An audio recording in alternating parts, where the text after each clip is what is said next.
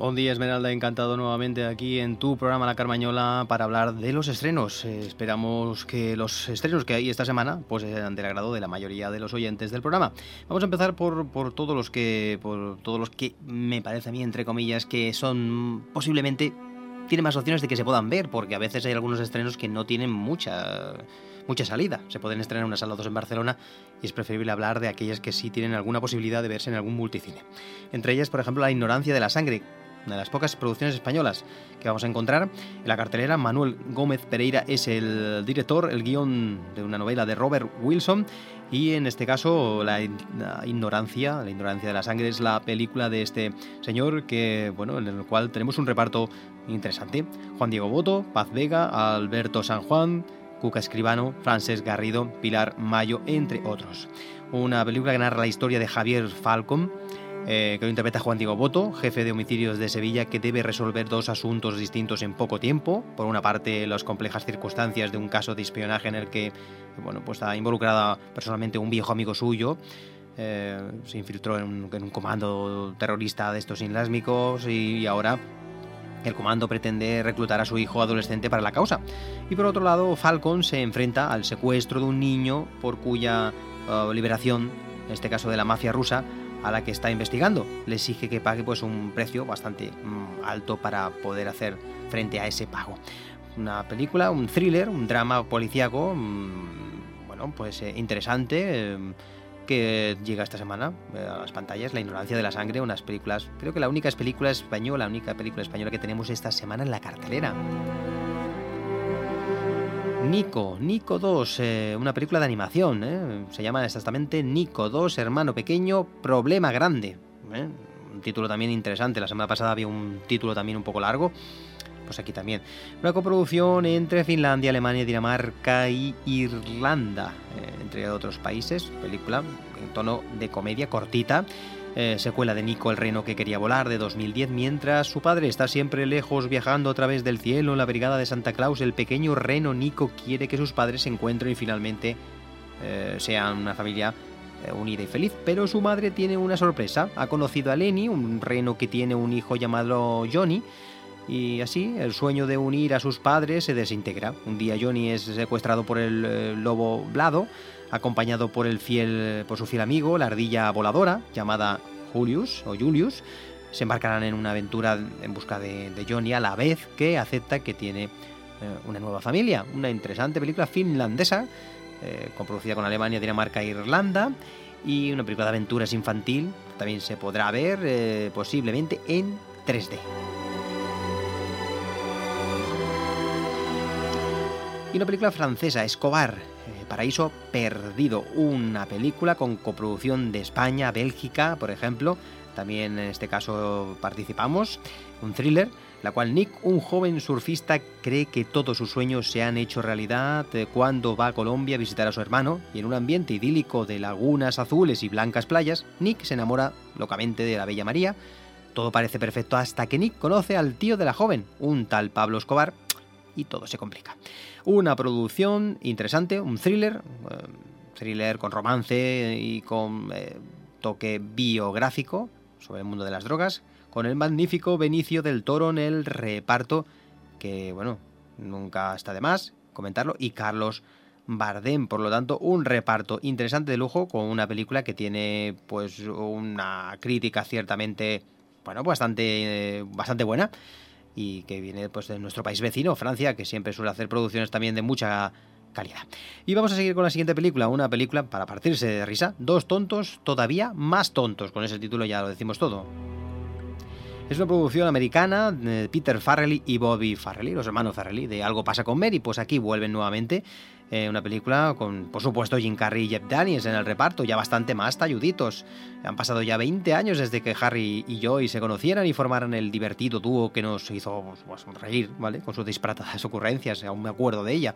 Pero ninguno de los dos parece haber madurado. Harry tiene una hija a la que apenas conoce y necesitando pues, un trasplante de riñón, intenta localizarla para pedirle que le done uno de los suyos. Con esta interesante puesta en marcha de la, de la historia en sí, llega esta comedia absurda, la secuela de la primera entrega, que bueno, ya te puedes esperar lo que, bueno, lo peor de todo, ¿no? Con Catherine Turner también, una veterana actriz y que aparece en esta curiosa y singular película. Y Jennifer Lawrence también, joven, conocida y famosa. Bueno, una película justita, ¿eh? con una valoración justita, pero si te quieres reír y pasar un rato entretenido sin más, esta es tu película. Y hablamos de la película Matar al Ruiseñor, otra película estadounidense de Michael Cuesta, eh, con Jeremy Renner y María Elizabeth eh, Winstead eh, en el reparto junto a Ray Liotta, Michael Sin, Barry Piper, Annie García y Rosamund DeWitt.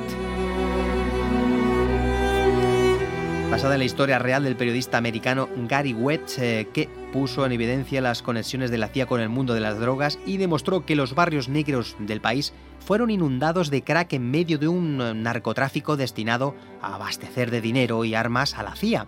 Con este thriller eh, con toques dramáticos, pero siempre, hay que decirlo, basado en hechos reales en los años 90 sobre las drogas, llega esta interesantísima apuesta con una buena valoración, de momento la que tiene mejor o una de las que tiene mejor crítica, junto a la última que vamos a poner ahora, que es Orígenes.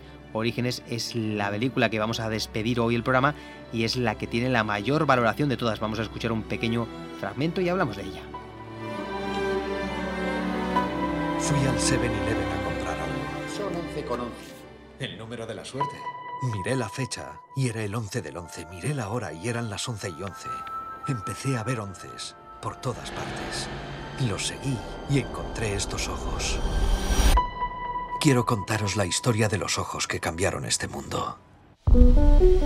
Cuando te vi, sentí que te conocía desde hace tiempo, como si nos hubiéramos conocido en otra vida. Yo no creo en eso. ¿Tú en qué crees? Soy científico, creo en las pruebas. Todo el mundo en este planeta tiene un par de ojos únicos. ¿Alguna vez al conocer a alguien has sentido que llenaba un vacío que tenías dentro? ¿Estás bien? Sí, estoy bien. ¿Te has puesto en un plan tan poético?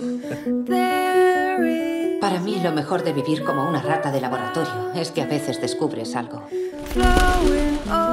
¿Sabes? El pavo real blanco simboliza las almas desperdigándose por todo el mundo.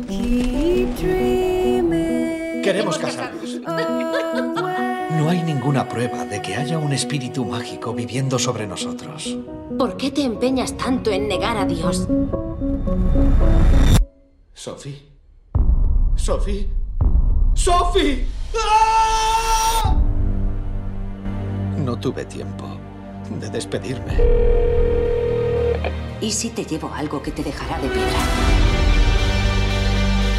Mira esto. Hay una chica en la India con un patrón de iris idéntico al de Sophie. Imposible.